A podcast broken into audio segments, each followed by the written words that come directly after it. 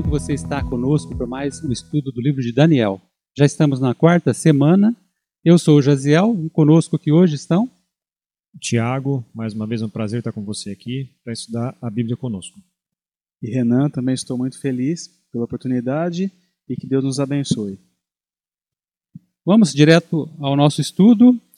Quero pedir para você que está com a sua Bíblia aí por perto, para abrir lá no livro de Daniel, que é o que estamos estudando. E já que vamos abrir a Bíblia, vamos pedir a bênção de Deus para esse estudo de hoje. Nosso bom Deus, te agradecemos porque estamos novamente aqui para o estudo da tua palavra. Que teu Espírito ilumine nossa mente, atinja o nosso coração com o teu poder e a tua graça. Em nome de Jesus, amém. Amém. O verso principal que eu peço para você me acompanhar aí é Daniel 3 e o versículo 17. Diz assim: Se o nosso Deus, a quem servimos, quer livrar-nos, ele nos livrará da fornalha de fogo ardente e das tuas mãos, ó Rei. O autor da lição, ele separou esse verso porque realmente é o verso que dá todo o entendimento aqui da lição, porque o assunto principal, nas entrelinhas, você vai perceber que tem a ver com adoração. O tema da nossa semana será adoração, e para isso é, nós vamos acompanhar aqui esse trecho da história dos três hebreus, que foi a fornalha ardente. A questão de princípios, na parte introdutória que o autor destaca, é a, a, o ponto mais importante que foi levado em conta por esses jovens hebreus. Eles consideraram os princípios que eles tinham já é, trazidos desde a infância, e isso fez com que eles tomassem resoluções acertadas no momento de dificuldade. Outro ponto importante que nós vamos abordar dentro dessa questão da adoração é a idolatria. Então vamos fazer um contraponto aí, adoração e idolatria. Se você está também nos acompanhando aí com o seu guia de estudo, vamos iniciar aqui a parte de domingo. E eu quero começar aqui com o Tiago. Tiago, no domingo aqui nós vamos começar a ver agora a estátua, porque na semana passada vimos a estátua é, que foi erigida, aquele sonho de Nabucodonosor. O que, que, tem a ver a estátua da semana passada com a estátua da, da história de hoje? Bom, a estátua da história de hoje, né, como foi, você bem referiu, falou do sonho, né? E na agora, né, o nosso guia de estudos fala que do sonho até a construção da estátua de ouro da lição de hoje passaram-se 20 anos. Então o que acontece? Nabucodonosor, não contente com a previsão, né, que Deus havia enviado através de Daniel do futuro, porque como a gente viu semana passada, ele seria apenas a cabeça de ouro. Então não contente com isso, através do orgulho, né, ele resolveu então fazer uma estátua inteira de ouro para representar né, o reino de Babilônia e para dar a entender de que esse reino duraria eternamente. Mas o nosso guia vai nos falar que esse orgulho, né, essa, essa arrogância do, de Nabucodonosor, é, ela, o comentário ele nos, ele, ele, ele compara isso como se o próprio Nabucodonosor quis imitar Deus, porque Deus quando nos criou, né, a, a, Gênesis lá nos fala que Deus fez o homem à sua imagem. Então Nabucodonosor ele tenta imitar Deus fazendo a sua própria imagem na estátua para que o povo pudesse adorá-la, como você bem disse na, na introdução. O interessante é que Nabucodonosor ele teve duas oportunidades para conhecer o verdadeiro Deus. Só que, infelizmente, ele acabou cedendo. Ele teve a primeira oportunidade depois de ter testemunhado ali a temperança dos jovens. Ele, ele falou que aqueles jovens estavam dez vezes mais inteligentes que os outros sábios de Babilônia. Eu estou falando de Ananias, Misael e Zacarias, né, que depois foram chamados Sadraque, Mesaque e Abednego por, por Nabucodonosor. E o segundo testemunho que ele teve foi o do próprio Daniel, quando Daniel ele interpretou com a ajuda de Deus, Deus mandou a interpretação do sonho de Nabucodonosor, Nabucodonosor testemunhou é, esse momento e, e essa operação de Deus na vida dele. E ele rendeu graças a Deus naquele momento, só que depois o tempo passou, me parece que ele acabou esquecendo. Na verdade, não foi nem é, que ele esqueceu, eu acho que o orgulho ali falou mais alto. Dizem até que alguns historiadores, teólogos, eles dizem que estava tendo até uma revolta dos soldados, então ele quis montar uma estátua de ouro para que o reino dele, na verdade, ele pudesse mostrar que esse reino iria durar eternamente, ao contrário do que tinha sido dito na profecia do sonho, que esse reino iria passar e viriam outros reinos pela frente. Então, tá aí uma lição para mim e para você. É, o orgulho muitas vezes nos afasta de Deus. O orgulho é a raiz de todos os males. Né? Então, Nabucodonosor, infelizmente, ele subiu ali é, o orgulho perante a nação e ele construiu aquela estátua para ser adorada. Dentro dessa, desse contexto né, de exaltação que ele estava tendo naquele momento, e passado esse tempo, e, e subindo essa arrogância em sua cabeça, ele tomou uma decisão importante, né, que foi construir essa estátua, como vocês mencionaram, e a gente passa para um momento agora que é a, questão da, da, decisão, porque é, foi feito ali uma lei, né, alguma coisa aconteceu e tinha que se tomar uma decisão. Você quer falar alguma coisa sobre isso, Tiago? Ah, o guia de estudos ele nos fala que isso ocorreu né, na planície de Dura, né? ou Durá, a pronúncia talvez seja essa correta.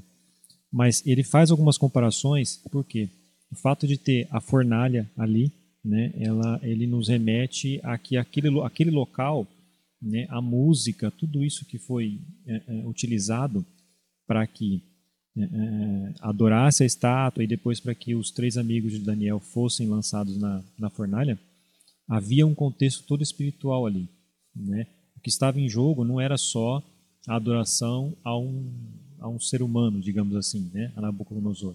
Havia um contexto em que, é, se os jovens se curvassem, os três amigos de Daniel, eles com certeza estariam não só né, se curvando diante de um homem, mas como nós bem sabemos diante da própria do próprio Satanás. Né? Tiago, é, de repente quem está nos ouvindo pela primeira vez, então uhum. vamos dar uma recapitulazinha uhum. né, no contexto. O que, que aconteceu realmente? Na verdade, o rei chegou e falou: olha, eu construí essa estátua, né? Uhum. Agora ela é, ela é, só de ouro, ele construiu uma só de ouro uhum. é, e emitiu um decreto, né? Uhum. Que todos agora deveriam chegar nessa né, nesse momento na, né, nessa planície Exato. e ali adorar a estátua. Então foi isso que aconteceu, né? Exato. Esse foi o contexto, muito bem lembrado. Então o contexto é, é, é do que eu me referi é exatamente isso. É construir uma estátua, né? Como nós dissemos há pouco, Nabucodonosor constrói essa estátua com o objetivo de que é, o seu reino durasse para sempre, porque é, ele pega o material que é usado na cabeça, que nós estudamos na semana passada, e, e replica para toda a estátua, né?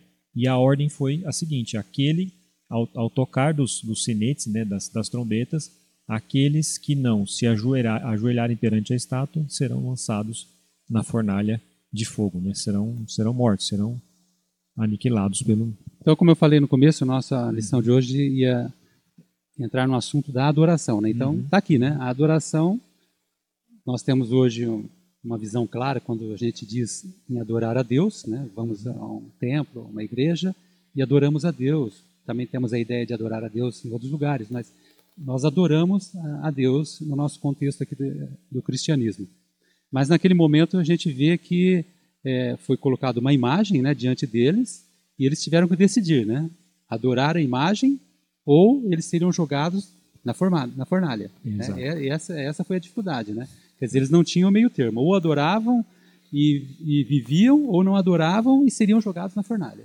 E é extremamente importante nós trazermos isso para os nossos dias de hoje. Né? Hoje não, não temos isso, né? Isso que aconteceu no passado, dificilmente, né? De uma forma tão literal, vai se replicar.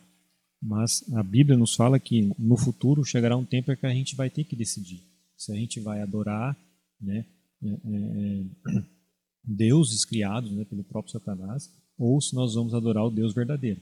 Então, o desafio nosso e, e o motivo pelo qual a gente está estudando essa lição é justamente para nos preparar para que a gente tenha condições espirituais de agir como os três amigos de Daniel agiram no passado. Muito bem. Renan, antes de você falar, é, a gente vai fazer um paralelo aqui, né? Nesse momento da lição, a gente vai pegar um pouco do Apocalipse, né? É, então, Daniel é esse, esse paralelo né, que existe entre Daniel 3 e Apocalipse 13, que Daniel, no livro de Daniel, como vocês já disseram, nós tivemos esta estátua que foi erigida por Nabucodonosor, essa imagem que foi erigida, e as pessoas deveriam adorar essa imagem. E em Apocalipse 13, muitas pessoas têm um pouco de medo de estudar Apocalipse, mas é, o próprio nome de Apocalipse significa revelação, revelação de Jesus Cristo. Então, na verdade, Apocalipse não foi para ficar escondido, não, foi para ser revelado. E Apocalipse 13 nos traz é, uma outra imagem, fazendo um paralelo com essa imagem que foi erguida lá em Babilônia. Apocalipse 13 nos, nos, é, nos mostra que haverá uma imagem da besta que será erigida. E essa entidade ela vai querer fazer com que toda a terra se proste e adore.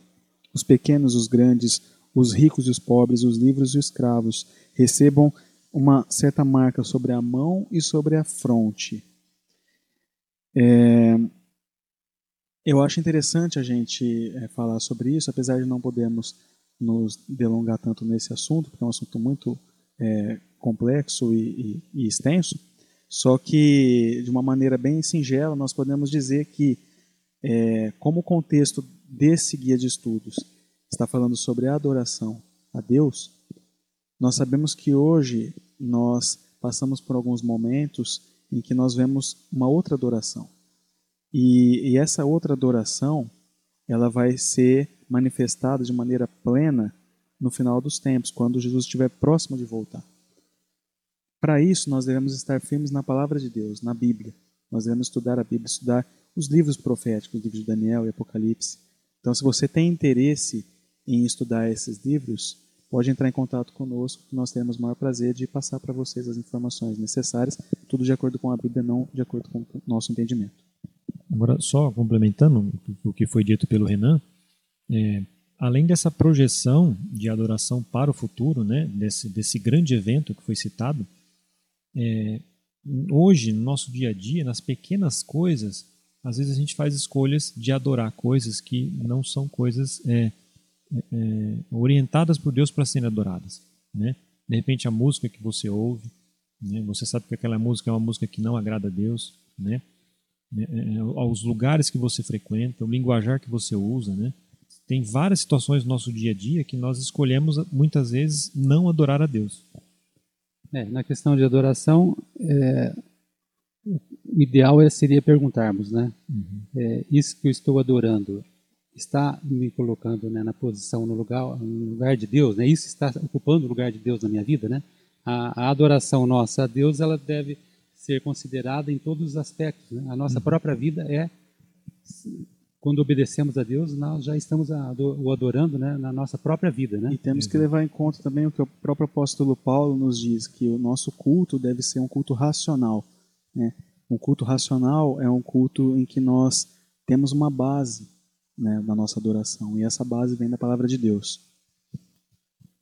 Antes de passarmos um pouco à frente, eh, só vou dar aqui uns toques, da, ainda que ficaram na segunda-feira, do número 666, que faz referência, o autor que ele cita, porque é o número da besta lá em Apocalipse 13, e esse número tem tudo a ver aqui com o sistema babilônico, é, quando eles usavam o número 6 como um sistema de contagem, não vamos entrar nos detalhes, mas o número 6 tem uma representação muito grande em todos os aspectos da, da Babilônia em si. Outro elemento do número 6 também, que é o número de homem, por exemplo, Adão e Eva, o, o ser humano foi criado no sexto dia. Então, é, o número seis ele tem a ver com um sistema de adoração falso. Ele tem a ver com o número de homem, não com o número de Deus. É, vamos considerar que o número sete é o número da perfeição. Então, o número seis ele cai muito bem se imaginarmos, por exemplo, como uma dízima periódica, seguindo o 666 infinitamente, é como se é, a imperfeição tentasse chegar à perfeição, que é o 7, mas nunca chegasse lá. Né? Então, na verdade, o número 6, que é o contrário né, da perfeição do 7, ele, ele fica nessa busca e representa, então, aqui a, o número da besta. Vamos lá, então, agora, a terça-feira.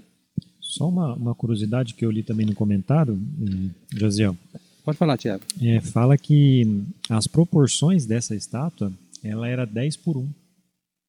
Então, era, era assim, ela se parecia muito mais com uma coluna, com um poste, né, com uma estaca, do que propriamente uma, uma, uma estátua que imitasse de forma assim, simétrica o corpo humano. Então, é um detalhe só para acrescentar. Agora chegamos na hora da, da grande provação. Lembre-se que Nabucodonosor pediu que todos ali adorassem a estátua e foi colocada ali uma fornalha para que todos que não adorassem né, fossem jogados nessa fornalha. E o Tiago, na parte terça-feira o que, que aconteceu nesse momento? É, eu acho que todo mundo já brincou de, de vivo, morto, né? Já brincou? Já brincou já? É. Aqui, é, na, nessa brincadeira, quando você alguém falar vivo, né? Você tem que ficar em pé, né? E quem ficou em pé, né? Se não se confundiu com a ordem, né? Sobrevive, né? Mas aqui é totalmente o inverso. O quem ficasse em pé não estava vivo, estava morto, né? Que foi o que aconteceu com com os três hebreus, né? E, e a parte introdutória dessa lição de terça-feira, ela nos fala que embora eles estavam dispostos a continuar servindo o rei, chegou um momento que houve um conflito, né? E aí esse conflito foi o quê? Nós vamos servir ao rei, porém a gente não vai participar dessa cerimônia. Porque a gente sabe que essa cerimônia envolve uma adoração a outro ser que não seja o Deus, o Deus verdadeiro. Muito bem. E a questão da influência, é, o que, que deve ter, ter influenciado eles naquele momento para tomarem essa decisão, Renato? É, a gente vê que no decorrer da história desses três jovens, eles já estavam se firmando né, na, na, no testemunho do Deus vivo, do Deus que eles escolheram, escolheram servir. E era um Deus que, na verdade, era um pouco era diferente dos outros deuses com D minúsculo que existiam. Interessante é que os outros deuses eles não é, tinham é, essa intenção de serem exclusivos. Já o Deus é, da Bíblia ele era claro de que não havia, não terás outros deuses diante de mim, é o primeiro mandamento. Então já começava por ali, eles tinham esse alicerce já firmado, de que eles não deveriam adorar outros deuses. E chega Nabucodonosor e eles é interessante que quando muitas pessoas se ajoelham, né, quando Nabucodonosor manda eles se ajoelharem perante a estátua, todos se ajoelharam e só esses três jovens que não se ajoelharam. E dá para imaginar a cena, quando você continua em pé enquanto todos estão ajoelhados, você se sobressai. E aí tinha alguns caldeus lá que chegaram para Nabucodonosor, né? É, e acho que estavam interessados em algum cargo político ali, né? Para agradar o rei e falaram: oh, esses três jovens não estão se ajoelhando, eles não obedecem a ti, eles não vão ser verdadeiros súditos do Senhor. Eles sabiam, eles tinham até uma certa inveja desses jovens, porque realmente eles eram mais inteligentes. E aí Nabucodonosor, ele conhece esses jovens, ele sabia é, de cada um deles, e ele oferece mais uma chance. Só que o mais é, bonito é o que eles falam para Nabucodonosor, depois que Nabucodonosor ele faz essa pergunta: E quem é o Deus que vos poderá livrar das minhas mãos? E aí os jovens respondem: Se o nosso Deus, a quem servimos, quer livrar-nos, ele nos livrará da fornalha de fogo ardente e das tuas mãos, ó Rei. Se não, fica sabendo, ó Rei, que não serviremos a teus deuses, nem adoraremos a imagem de ouro que levantaste. Isso se encontra em Daniel 3, a partir do versículo 15 até o 18. Aqui nós podemos encontrar várias é, aplicações. Uma delas é a fé desses jovens. Nós falaremos mais à frente, nesse estudo mesmo. A outra é, era a segurança de que, se mesmo que eles não fossem libertos por Deus da fornalha, eles estavam seguros, porque eles sabiam que é, a, a, o que Deus tem prometido para cada um dos seus filhos é, não está reservado somente para essa vida. Deus quer nos dar muitas bênçãos nessa vida, só que há algo muito maior que a morte não pode vencer, que é a salvação em Cristo Jesus. Eles sabiam que eles seriam salvos. Eles tinham esse discernimento e essa segurança de que servindo a Deus eles seriam salvos. Mesmo que não fosse da fornalha, seriam salvos para a vida eterna.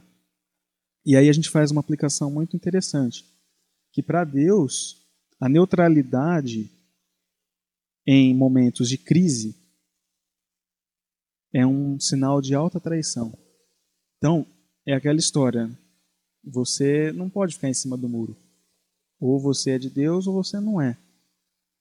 E quando você tá, fica indeciso, na verdade, você tem que tomar muito cuidado, porque é um momento de decidir mesmo. O momento é hoje de decidirmos estar do lado de Deus. Então, eles foram fiéis a Deus nesse momento. É, a indecisão já é uma decisão, né? Contra Deus. Olha, tá ficando sério, hein?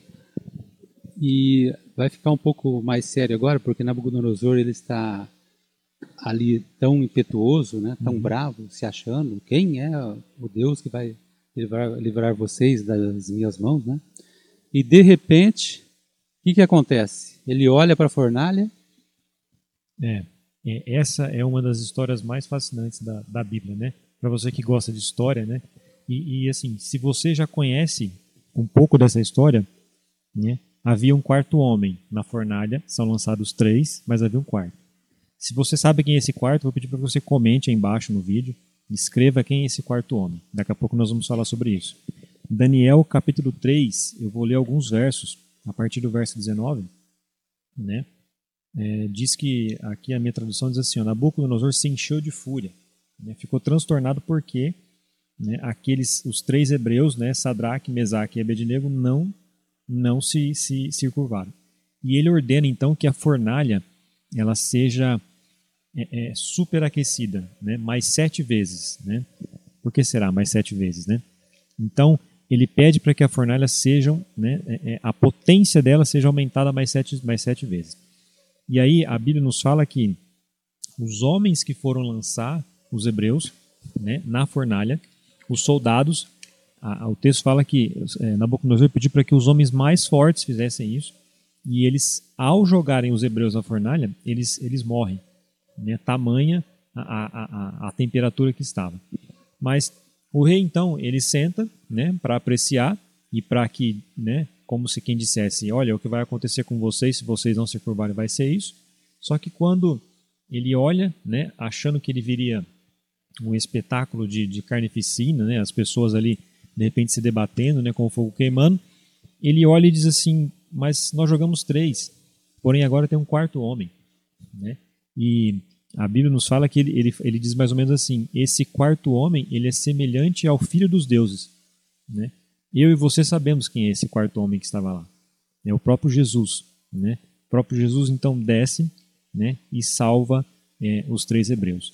Se você continuar lendo depois lá para o verso 25 ou 27, é, a Bíblia nos fala que a roupa deles sequer cheirava queimado.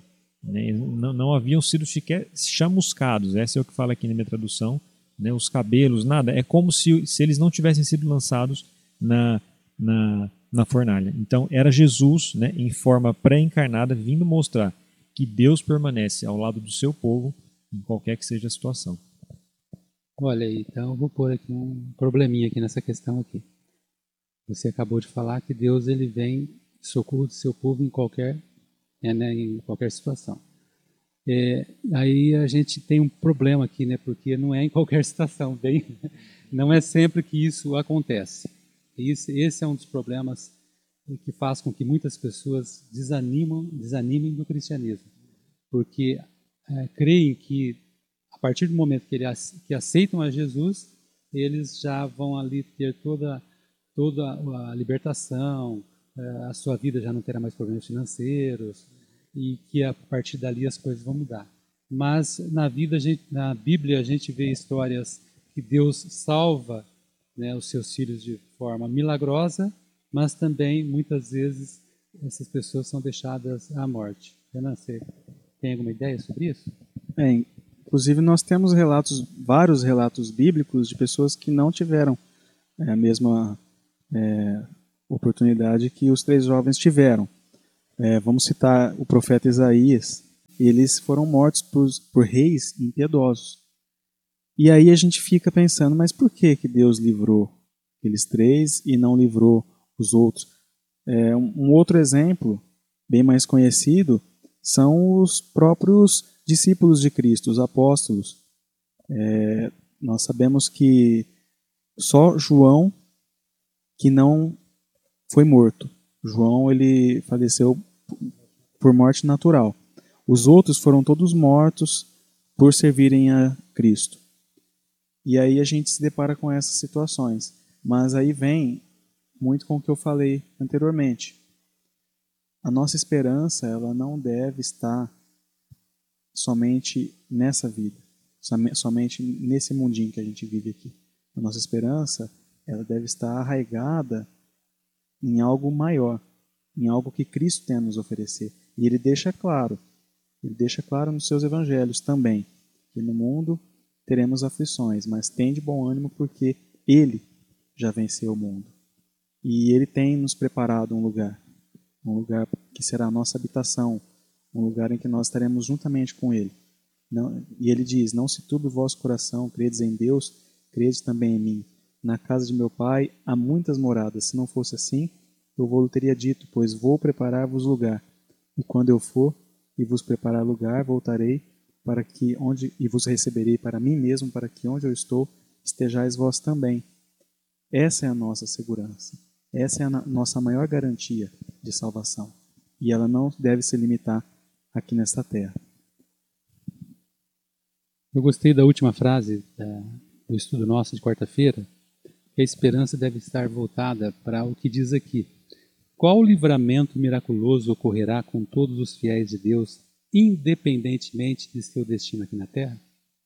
Tá? Esse sim deve ser nosso objetivo, né? É, Deus ele está preocupado mais em nos dar a salvação eterna final, né? Aqui na Terra nós temos circunstâncias que às vezes nós não compreendemos muito bem.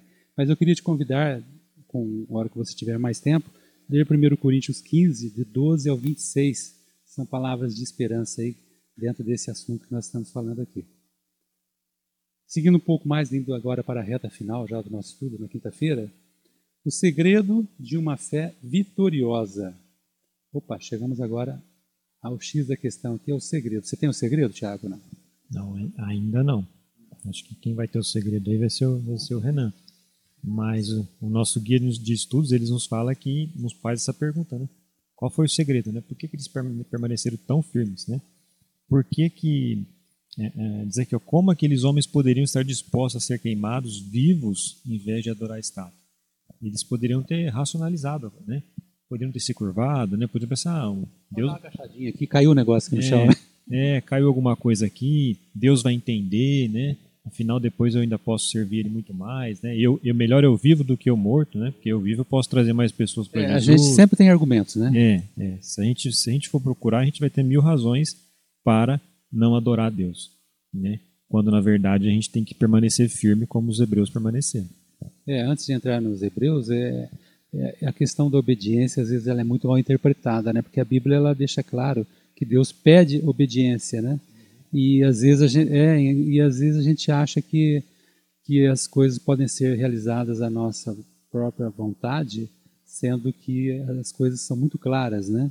E aqui na vida desses jovens, a gente viu que eles simplesmente eles falaram: Deus pediu isso, é questão de princípio, né? Eu vou fazer isso, não vou ter argumentação nenhuma, vou fazer. Né? Essa, essa é a questão.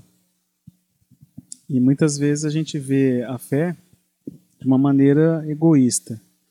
É, muitas vezes a gente acha que quando a gente está trabalhando com a fé, a gente está, a gente acha que Deus na verdade é o nosso servo, nosso serviçal. A gente acha que a gente tem que pedir, Deus tem que responder sempre sim para o que a gente pede.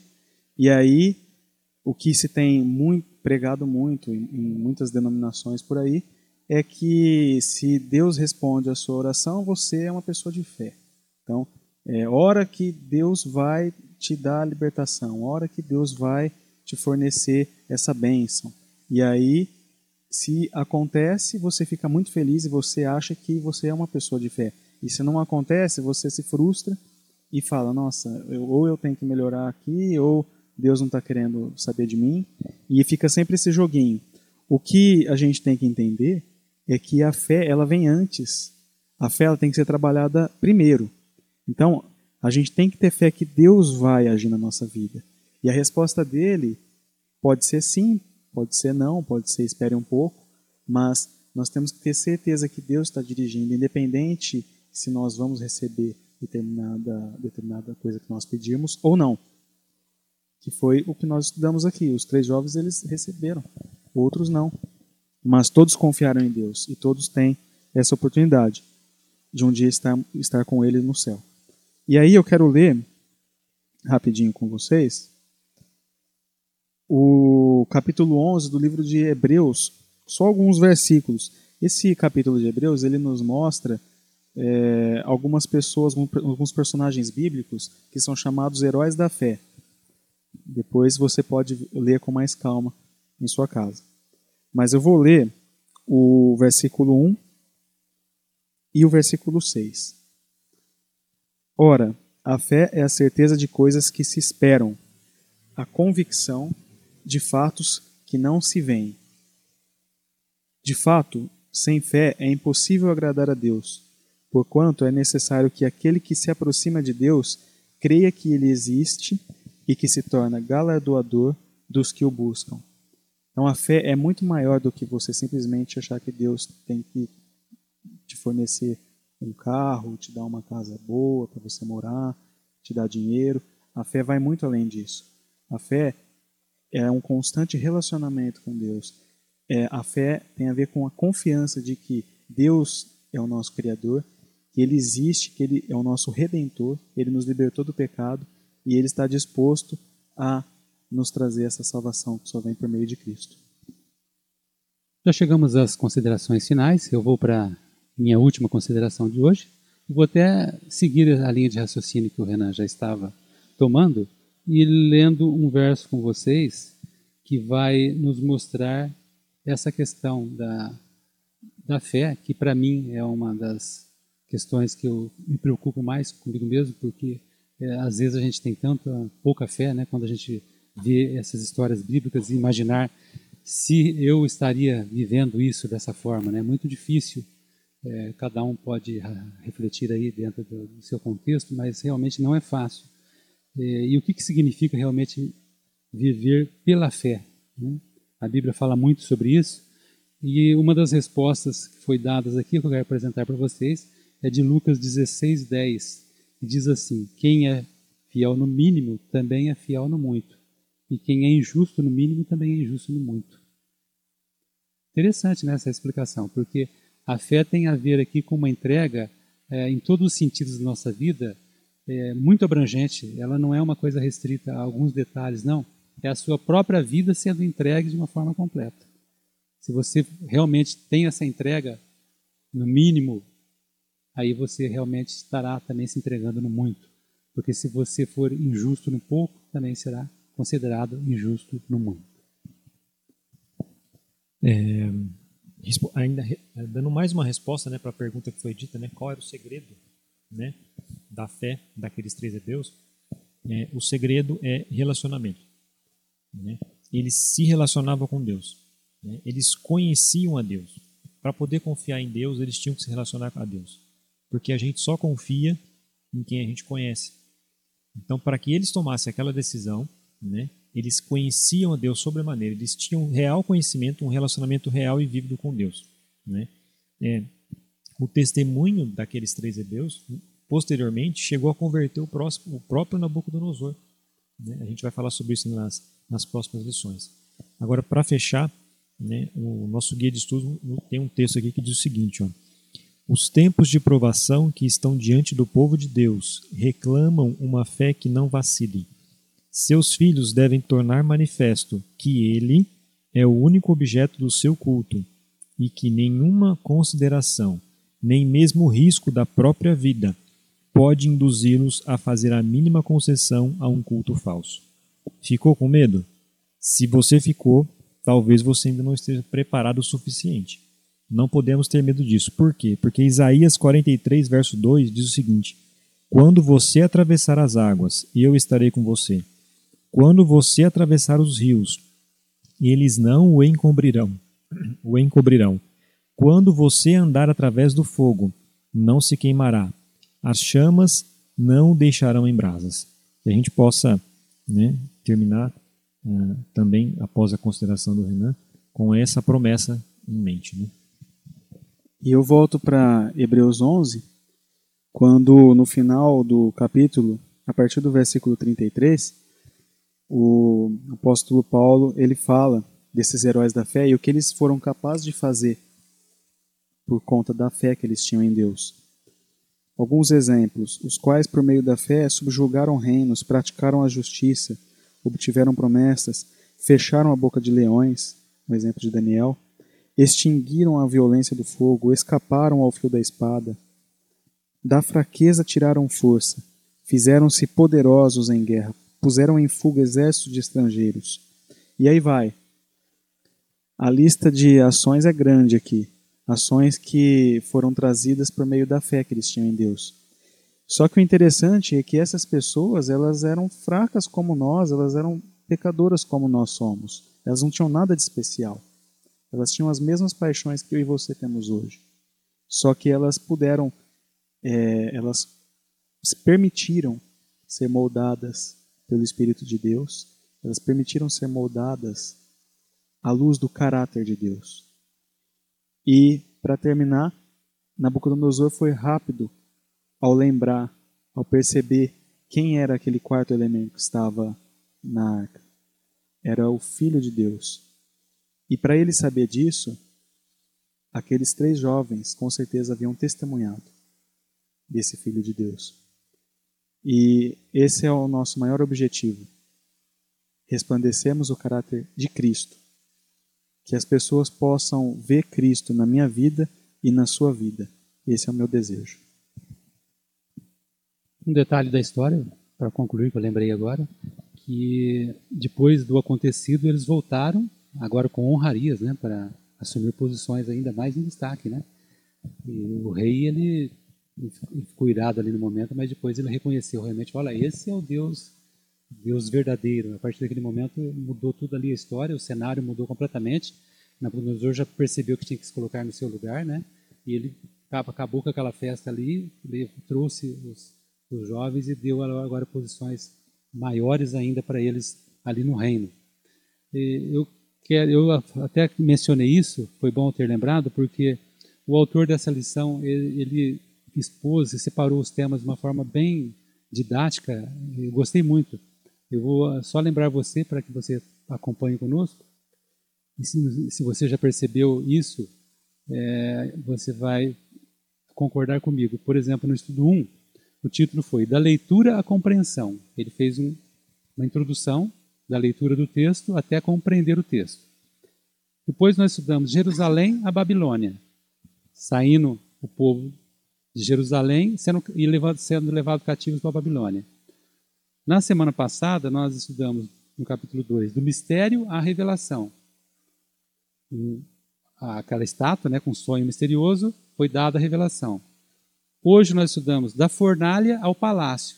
Quer dizer, eles foram vencedores ali naquele momento e receberam agora o palácio como recompensa.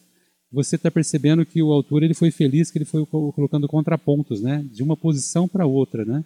E todo o trimestre será dessa forma. Na semana que vem, por exemplo, na quinta lição, eh, nós estudaremos do orgulho à humildade, que é o capítulo 4 de Daniel. Então convido você durante essa semana já pegar o capítulo 4 e dar uma boa lida e na semana que vem a gente fará nossa revisão, nosso comentário aqui. Então, até a semana que vem. É bom para vocês. Muito obrigado. Até mais.